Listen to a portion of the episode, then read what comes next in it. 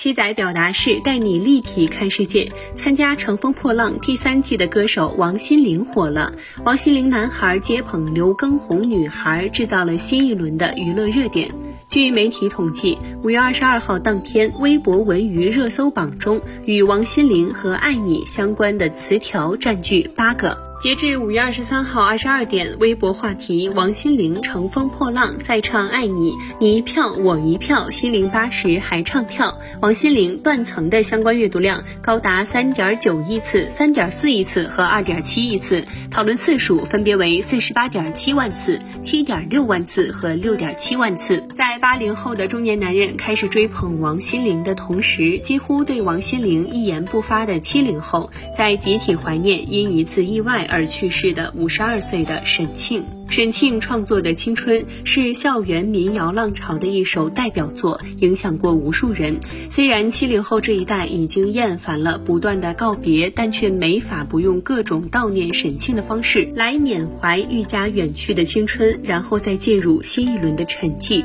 在竞争激烈的平台，已经找到了吸引注意力的新密码。叶倩文、王心凌等在电视综艺上重新火爆，而在线上，在崔健线上演唱会、周杰伦演唱会重映大获成功后，罗大佑的首场演唱会也顺势推出，相信也会收获一个非常庞大的在线观看数字。用怀旧情绪来激发中年群体的注意力，并以此弥补流量明星后撤之后的娱乐空白地。带，这成为内地娱乐一个值得关注的现象。在过去数年，流量明星以及饭圈文化充分施展社交媒体时代的眼球效应，牢牢掌控娱乐风向，并深切地影响到娱乐产业内部，对内容为王、作品至上的创作理念造成不小影响。伴随着包括数据造假、偷税漏税等令人震惊的负面新闻频发，流量黑产以及无底线追星终于惹了众怒，在机构。平台渠道的联手打击下，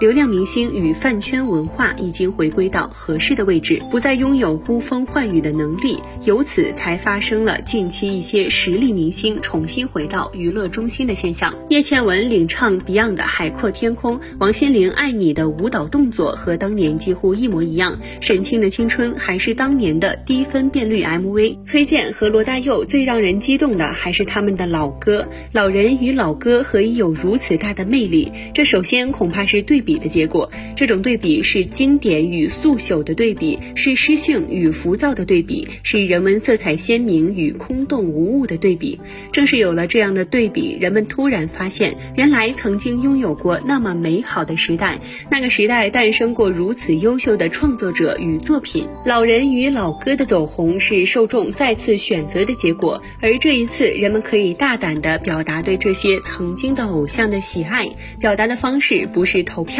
打榜刷数据，而换成了或幽默或深沉或深情的姿态，这让人可以再次感受到借助作品与时光的力量，创作者与观众可以再次凝聚到一起，形成一种动人的氛围。这种氛围已经不是怀旧所能涵盖的了，它会促使人们重新审视自己的娱乐需求，也会促使娱乐业反思这些年的发展方向。诚然，在经典的基础上不断的创新，以新经典来延续文艺作品的吸引力，这是最理想的一个结果。但事实证明，在一个貌似热闹的娱乐市场上，如果占据上风的永远是那些哗众取宠的人或低质作品，这不但会对观众的审美造成持续的破坏，也会使人怀疑文艺作品不会再拥有令人感到慰藉、快乐的能量。借助这一轮新的怀旧潮，受众再次传。递出共同的心声，让那些真正优秀的偶像和优质的作品